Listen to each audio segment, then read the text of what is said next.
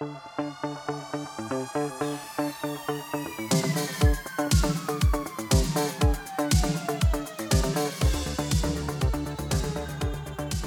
aí pessoal, sejam muito bem-vindos a mais um episódio do podcast Economista Sincero, economista que mais trabalha no Brasil. E no episódio de hoje falaremos sobre a queda da dívida pública federal do Brasil no mês passado. Além disso, abordaremos também o anúncio do apoio de Patrícia Burris ao candidato Javier Milei para o segundo turno das eleições presidenciais na Argentina.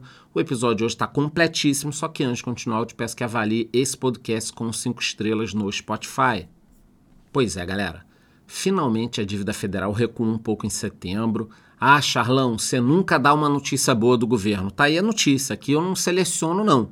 Vem boa eu falo, vem ruim eu falo. Segundo dados divulgados nessa quarta-feira pelo Tesouro Nacional, o estoque da dívida do Brasil caiu 3,02% no mês passado em relação a agosto.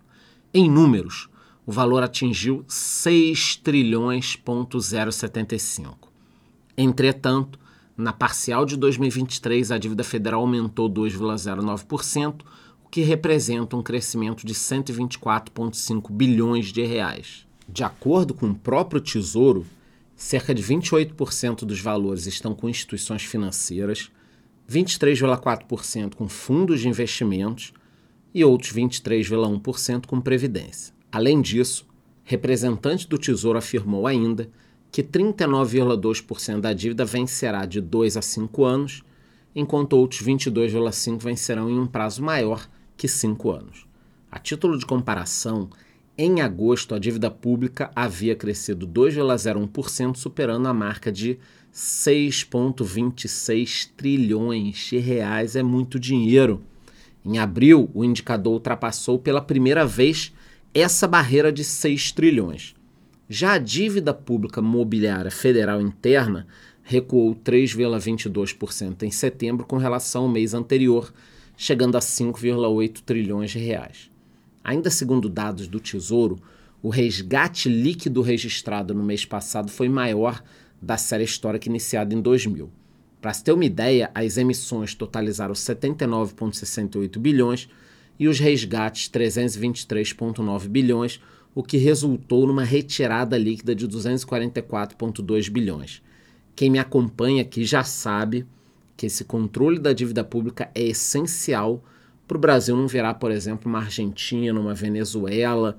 Não é só a dívida pública que, que importa, né? Mas são todos esses indicadores aí, o governo não pode brincar com isso, não. E falando em Argentina, outro assunto que merece destaque no episódio de hoje é a declaração de apoio de Patrícia Burris ao candidato Javier Milei no segundo turno das eleições para presidente.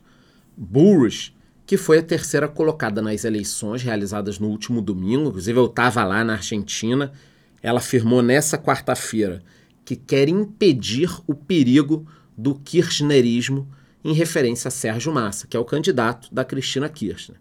Além de ser o ministro da Economia atual com o sistema todo cagado. Ele já está mais de um ano, quer dizer, ele poderia ter melhorado. Em seu discurso, a candidata Patrícia Burris disse que não pode se manter neutra na luta para que a economia argentina cresça. Para alguns especialistas, essa decisão de Burris já era esperada. Além disso, a gente lembra aqui que ela recebeu 24% dos votos no primeiro turno e, por conta disso, o apoio era considerado crucial para a sobrevivência de alguma chance do candidato Javier Milei. Patrícia Burros diz que a decisão de pedir votos para Milei é pessoal e não de toda a coligação. Ela fazia parte de uma coligação e ela declarou apoio. Agora tem que esperar os outros participantes dessa coligação. Para quem não lembra, nas primárias realizadas em agosto, Patrícia Burros terminou em segundo lugar, ficando atrás de Milei, que na ocasião surpreendeu e foi vencedor. No entanto, mesmo com esse novo apoio, analistas avaliam que a equipe de Milley está muito preocupada, pois Massa ainda é o favorito. Com relação ao governo brasileiro, o presidente Lula ainda não se manifestou publicamente sobre a eleição argentina, só que até uma pessoa desinformada sabe por quem ele torce. Inclusive, o pessoal da turma de marketing do PT está lá na Argentina criando propagandas contra o Milley, diversos ministros do governo Lula já declararam apoio a Sérgio Massa. Segundo uma reportagem do jornal O Globo, aliados próximos do presidente Lula começaram a pressioná-lo para declarar apoio publicamente ao candidato peronista. Além disso, Lula teria prometido ajuda à massa quando o atual ministro da Economia da Argentina esteve no Brasil no fim de agosto. Na ocasião, ele teria prometido ajuda para parar a direita. Eu já falei aqui com vocês, para a gente encerrar esse tópico, que a campanha lá é mais suja dos últimos tempos. Propagandas horríveis na TV contra o Milley, feitas pela turma do Lula, que saiu daqui e foi para lá. Nós já vimos isso muitas vezes aqui, contra a Marina, contra o Aécio, contra o Alckmin. E agora o Javier Milei está sofrendo isso na pele. Qualquer novidade sobre a dívida pública ou sobre as eleições na Argentina, eu trarei mais informações para vocês aqui. Antes de embora, eu te peço que vote na enquete que eu deixei ali embaixo, me dê cinco estrelas no Spotify e te vejo no próximo episódio.